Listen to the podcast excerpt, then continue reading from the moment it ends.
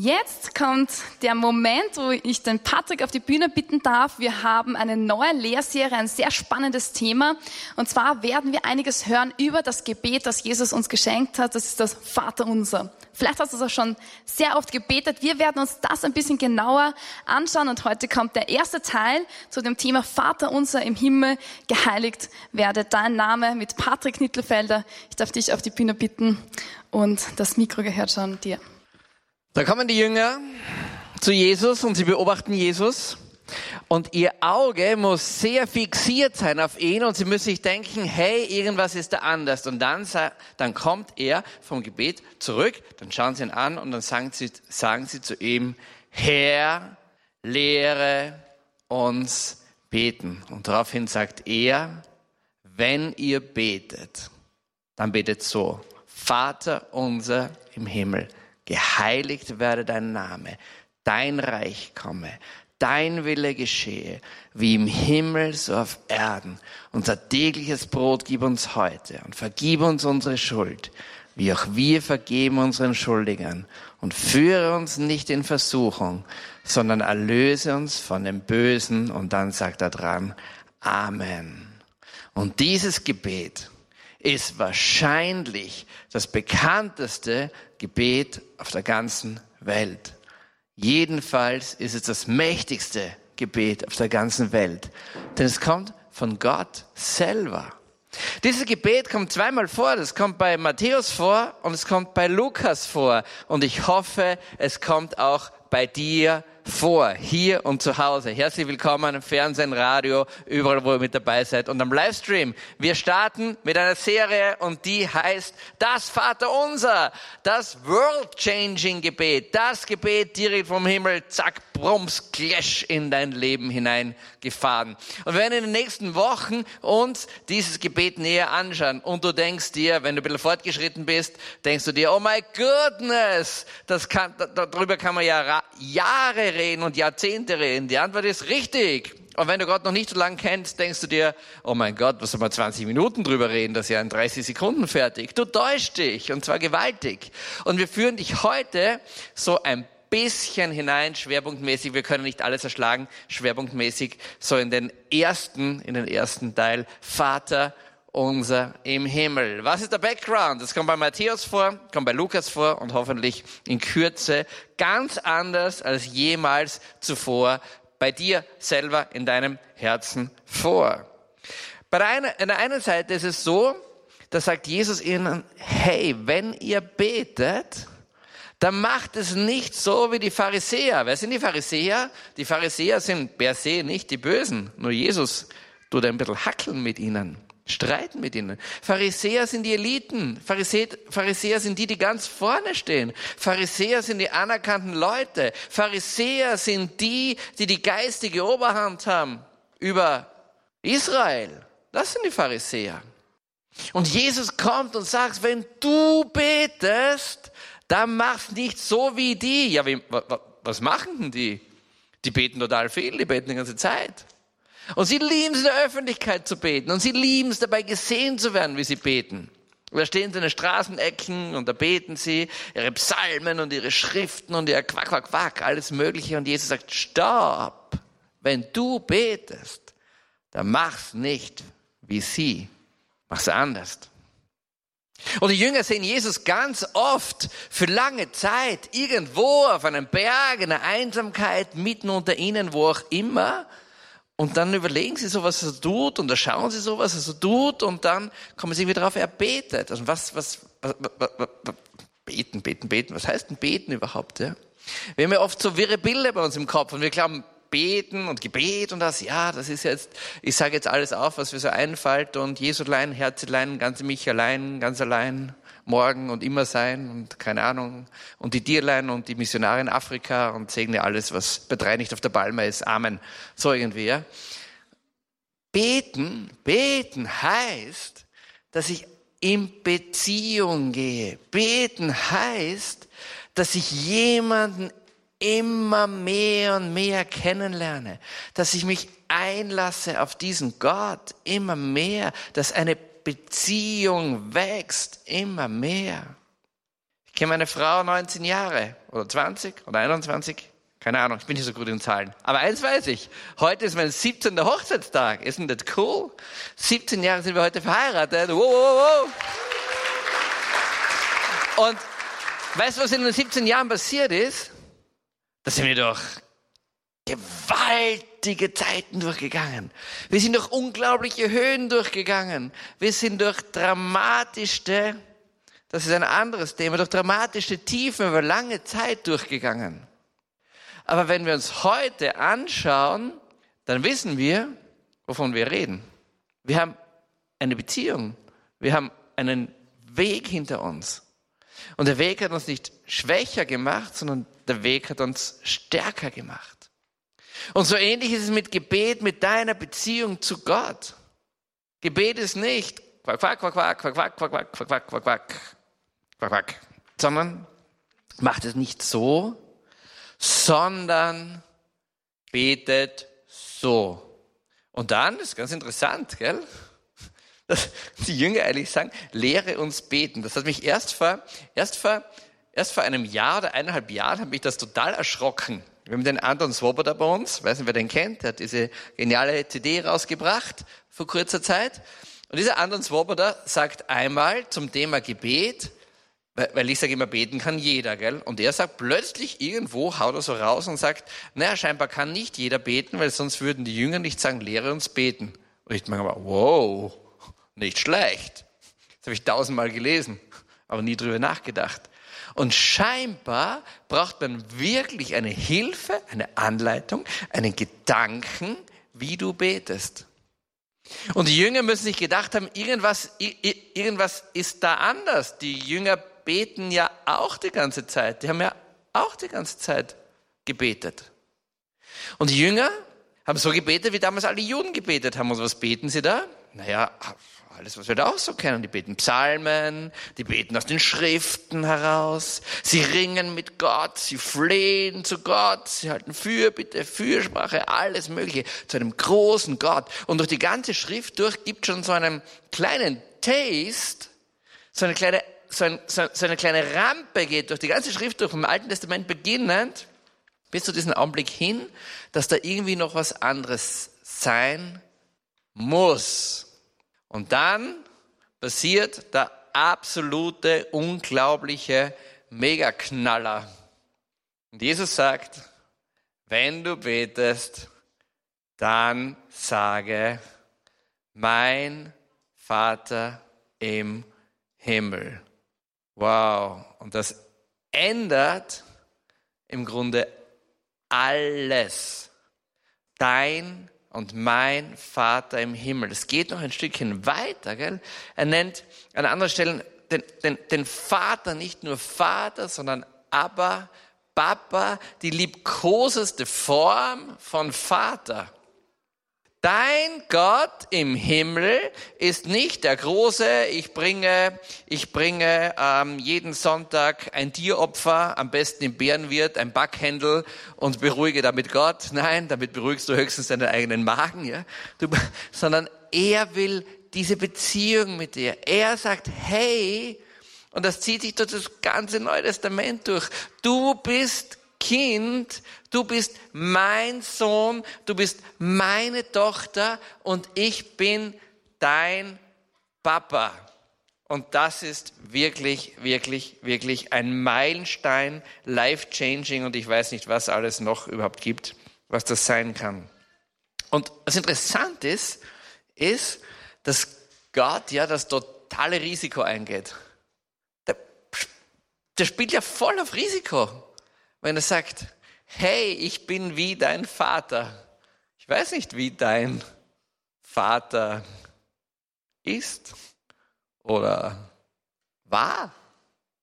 Ich weiß, wie viele Väter sind, nämlich großartig.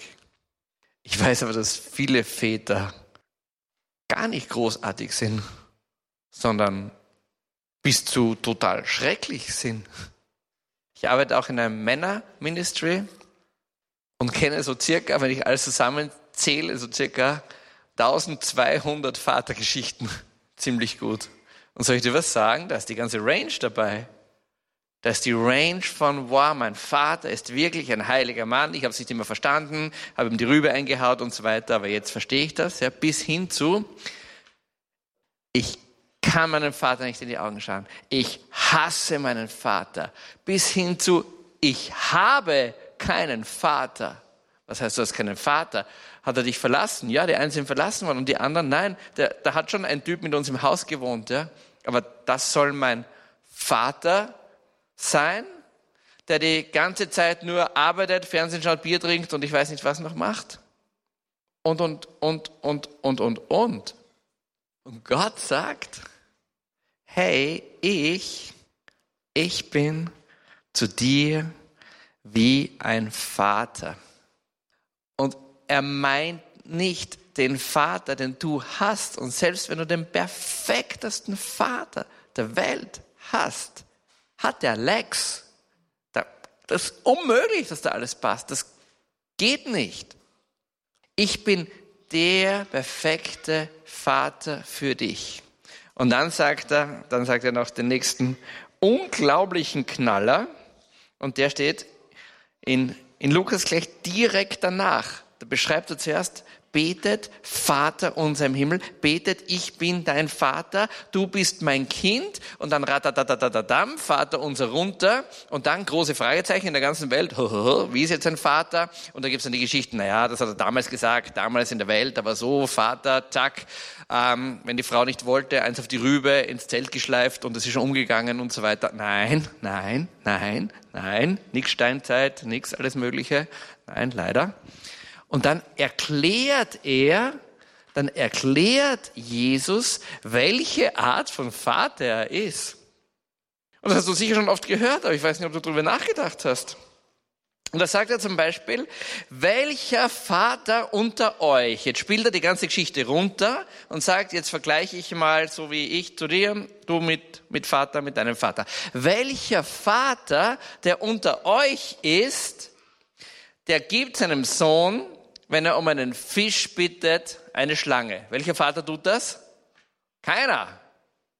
Und dann sagt er, und wenn einer, wenn ein Sohn um ein Ei bittet, gibt dann irgendeiner von euch weltlichen Vätern diesem Sohn einen Skorpion in die Hand?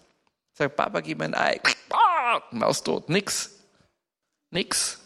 Und jetzt kommt ein echt scharfer Satz hinten dran. Und der scharfe Satz heißt, wenn nun ihr, pass gut auf, wenn nun ihr, die ihr böse seid, was heißt, die ihr böse seid? Wenn schon ihr Väter, die ihr böse seid, sind wir Väter böse? Naja, ja und nein, das kann man nicht so genau sagen.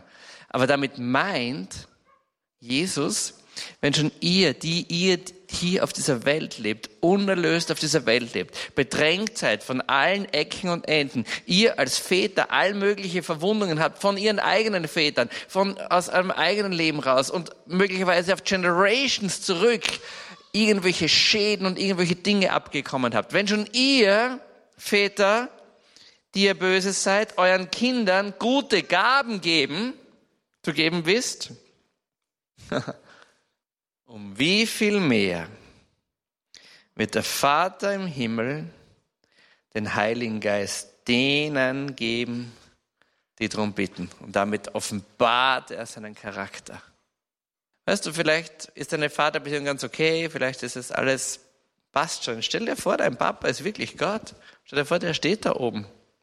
Würde sich möglicherweise dein Beziehungsleben, dein Gebetsleben zum ändern? Ich glaube schon. Wird sich möglicherweise die Art, wie du mit deinem Gott sprichst, ändern? Ich glaube schon. Würde sich möglicherweise dein ganzes Leben ändern? Ich glaube schon. Und jetzt ist er nicht irgendein Vater, nicht irgendein Vater, den du herbeisehnst irgendwo in deinem Leben, sondern er ist der absolut perfekte Vater. Und das ist schon ein bisschen ein Hammer, gell? Im Römerbrief steht, denn ihr habt nicht einen Geist der Knechtschaft empfangen, sondern ihr habt den Geist der Kindschaft empfangen, indem wir rufen, Abba, Papa, Vater. Und bei jedem Vater unser, das du betest, irgendwo mal, oh my goodness, ist das nicht das meist missverstandenste das Gebet der ganzen Welt? Bei jedem Vater unser sagen wir, hey Papa im Himmel. Und wir plappern nicht Papa im Himmel, sondern der Clou ist, auf das, was Jesus raus will, ist, hey, dein Herz an seinem Herz. Er ist wirklich Papa so wie dein Papa im idealsten Fall sein kann, so ist er noch besser. Gestern war ich mit Moritz in der Stadt. Moritz, mein Kleiner, vier Jahre alt. Und, weißt du, wer das kennt, da gibt es so ein, ein Buch, so eine Theorie, der heißt Die verschiedenen Sprachen der Liebe. Der eine braucht keine Ahnung was, der andere noch was anderes, der andere noch was anderes. Ich kenne mich ja nicht so aus. Aber in einem kenne ich mich echt gut aus, was die Sprache der Liebe von meinem Sohn ist. Und die Sprache der Liebe von meinem Sohn sind leider Geschenke. Er liebt Geschenke. Und ein Geschenk am Tag bringt alle Sorgen weg, so irgendwie sinngemäß. Ja. Aber das geht nicht so weiter im Leben. Man kann nicht immer irgendwo ein Geschenk haben. Und manchmal fällt man halt, ist man schwach und da sagt man, okay, hier ist ein Geschenk und dann passt schon. Dann geht der Tag wieder und manchmal muss man eben das anders machen. Und gestern, gestern ziehen wir durch die ganze Stadt, Vater und Sohn. Mama, Hochzeitstag, Vorbereitung, Wandern, Vater und Sohn ziehen durch die Stadt. Ich will ein Eis. Okay, wir kaufen ein Eis. Blöderweise habe ich kein Bargeld mit, nur eine Kreditkarte. Ach Mist, es gibt keinen einzigen Eisverkäufer in der ganzen Stadt mit Kreditkarte. So ein Mist, okay. Und dann lange Rede hin und her und wo enden wir? Dort, wo wir immer enden an so einem Punkt, nämlich im einzigen Spielwarengeschäft mitten im Zentrum von Salzburg. Und in diesem Spielwarengeschäft drinnen ist ein großes Regal. Das ist ein Meter lang, ein Meter zwanzig hoch, hat zwei Seiten und ganz, ganz groß steht oben Schleich. Und ich weiß nicht, wer von euch Schleichtiere kennt. Schleichtiere, das ist mein Untergang. Das sind so Plastiktiere. Niki sitzt da hinten. Niki ist staatlich geprüfter Sachverständiger für Schleichtiere. Er, er ist der Einzige, der Schleichtiere wirklich liebt, der einzige Vater. Er erzählt mir immer, es gibt nichts Schöneres, als von der Arbeit nach Hause zu kommen und eine Stunde mit den Kindern Schleichtiere zu spielen. Das ist so entspannend. Niki, du musst mir mal dein Geheimnis verraten. So, und, und, die, und das ist ja sehr clever mit diesen Schleichtieren, weil die haben Farbcodes. Es gibt vier oder fünf Farbcodes drinnen. Es fängt an mit grün, gelb, ich weiß ganz genau. Grün, gelb, rot, grau und das höchste weiß ich jetzt nicht, ja, weil auf das schaue ich gar nicht. Und die kosten unterschiedlich. Ja. Es geht so mit drei Euro, vier Euro, fünf Euro, sechs Euro, sieben Euro, je nachdem wie der Farb, Farbcode ist. Und wir stehen drauf und diskutieren, welche Schleichtier. Und er will kein einziges, das gelb ist, und kein einziges, das rot ist. Und ich sage aber, nein, ab dem nächsten und grau sowieso, das ist zu teuer, so viel geben wir nicht aus. Jetzt stehen wir 30 Minuten vor diesem Regal, greifen jedes Tier fünfmal an, drehen siebenmal um, stellen es wieder zurück, sind todtraurig, weil der Farbcode falsch ist, ja, weil es ein Euro zu viel kostet, dann geben es wieder rein. Das beobachtet die Frau an der Kasse. Nach 30 Minuten kommt die Frau an der Kasse und sagt, kann ich Ihnen helfen? Ich, nein, danke. Suchen Sie etwas? Nein, danke. Finden Sie ein bestimmtes? Nein, ich suche kein bestimmtes Tier. Ja, vielleicht auf der anderen Seite. Ich weiß, dass es eine andere Seite gibt. Lassen Sie mich einfach in Ruhe. Ich bin hier mit meinem Sohn und wir. Ich bin gerade mitten in Erziehung drinnen. Dann geht sie und ich denke mal, okay, dreht um, kommt wieder zurück und sagt, ich kann schauen, ob ich wo ein beschädigtes finde, wenn es Ihnen zu teuer ist. Es ist mir nicht zu teuer. Ich will einfach kein Schleichtier, das grau ist. Ich will einfach eines, das gelb oder rot ist äh, grün ist. Und, und, und dann sitze ich so da und dann denke ich mir die ganze Zeit, bah, will ich, will, ist ja wurscht. Das geht ja nur um einen Euro. Oder mal einen Euro 50, ist ja ganz egal. Aber ich denke mir, nein, ich, ich, ich, ich kann nicht immer alles geben. Und dann denke ich mir, was heißt, ich kann nicht immer, natürlich kann ich immer alles geben. Dann sage ich, nein, ich will nicht immer alles geben. Dann sage ich, warum will ich nicht alles geben? Und dann komme ich drauf, nein, ich möchte nicht ihm immer alles geben, weil ich nicht möchte, dass sein Herz so an Schleichtieren dranhängt, sein ganzes Leben. Und wir müssen einfach lernen, zu Dingen Nein sagen. Wir müssen einfach lernen, ihn vorzubereiten aufs Leben. Dann großes Desaster. Dann gehen wir hinaus. Er kann natürlich nicht gehen, weil er völlig erschöpft ist. Das ist jetzt schon eine Dreiviertelstunde gewesen im Geschäft. Weil er völlig erschöpft ist von diesem Kampf um die Schleichtiere. Also trage ich ihn. Und dann trage ich und es geht aus. Sag ich, bist du traurig? Ja! Okay, dann gehen wir ein paar Schritte. Und dann fangen wir an, wir setzen uns dort aufs Fensterbankerl, das ist ein Friseur, da setzen wir uns vorher hin und ich tue ihn trösten und dann frage ich, geht schon besser? Und er sagt, nein! Und dann gehen wir wieder ein Stückchen weiter und wir trösten wieder und trösten wieder. Und er sagt, ich will ein Schleichtier, ich will ein Schleichtier. Und ich war Sekunden davor, Sekunden davor, das darf jetzt nicht hören, Moritz, hör weg. Ich war Sekunden davor, dass wir umdrehen und zurückgehen und dieses Schleichtier kaufen. Weil es ja egal ist und ich möchte mir auch eine Freude machen. Ja? Aber dann ringe ich mit mir so drinnen, boah, ist es wirklich gut für ihn oder nicht gut oder doch gut? Und dann wird das Weinen weniger und dann sage ich, geht es dir schon besser? Und dann sagt er, ja. Und dann haben wir diese Krise überstanden und dann sind wir nach Hause gegangen, dann haben wir daheim ein kleines Eis gegessen, er braucht eh nur ganz ein kleines. Ja? Und die Welt war in Ordnung. Und weißt du, was mit unserer Beziehung passiert ist? Unsere Beziehung ist nicht abgebrochen und ist weniger geworden, sondern unsere Beziehung ist viel, viel, viel, viel mehr geworden. Und sie ist viel, viel intensiver geworden, als sie vorher jemals war. Und ich denke mir, wow, so ist Gott. So ist auch Gott. Und wenn wir auch sagen, lieber Gott, ich brauche unbedingt ein Schleichtier. Und er sagt, ich weiß, dass du unbedingt ein Schleichtier brauchst. Aber es ist nicht gut, wenn du jetzt ein Schleichtier kriegst. Also ich brauche unbedingt einen Ferrari. Ohne Ferrari kann ich nicht leben. Ich weiß, dass du einen Ferrari brauchst. Aber es gibt, du musst dein Herz nicht festmachen an einen Ferrari. Ich brauche unbedingt diese Frau. Ich weiß, dass du unbedingt diese Frau brauchst. Aber mach sie nicht fest an diese Frau. Ich, es, es, es, es kommt schon. Ich schau auf dich. Und wenn wir beten, Vater unser im Himmel, Papi im Himmel. Eigentlich ist unsere Aufgabe als Väter nur eine. Zu unseren Kindern zu modeln, vorzuleben, wie die Beziehung vom Mensch zum himmlischen Vater ist. Wow. Unser Job als Vater ist eigentlich nur eines, dem Kind vorzuleben, wie die Beziehung zum himmlischen Vater ist und diesen Kanal aufzumachen. Das ist echt ein Hammer. Umgekehrt gesprochen ist es so, wenn man sich mit dem Vaterherz Gottes beschäftigt, ist es so, dass du immer mehr hineinrutscht in die Beziehung zu deinem irdischen Vater. Und wir machen das in der Jüngerschaftsschule, das ist das Vaterherz Gottes ein Riesenthema. Und fast immer passiert, dass es so endet, dass der Student, der Jünger nach Hause fährt zu seinem Vater und um Verzeihung bittet für alles Mögliche, was ihm getan ist. Und Beziehung wird wiederhergestellt.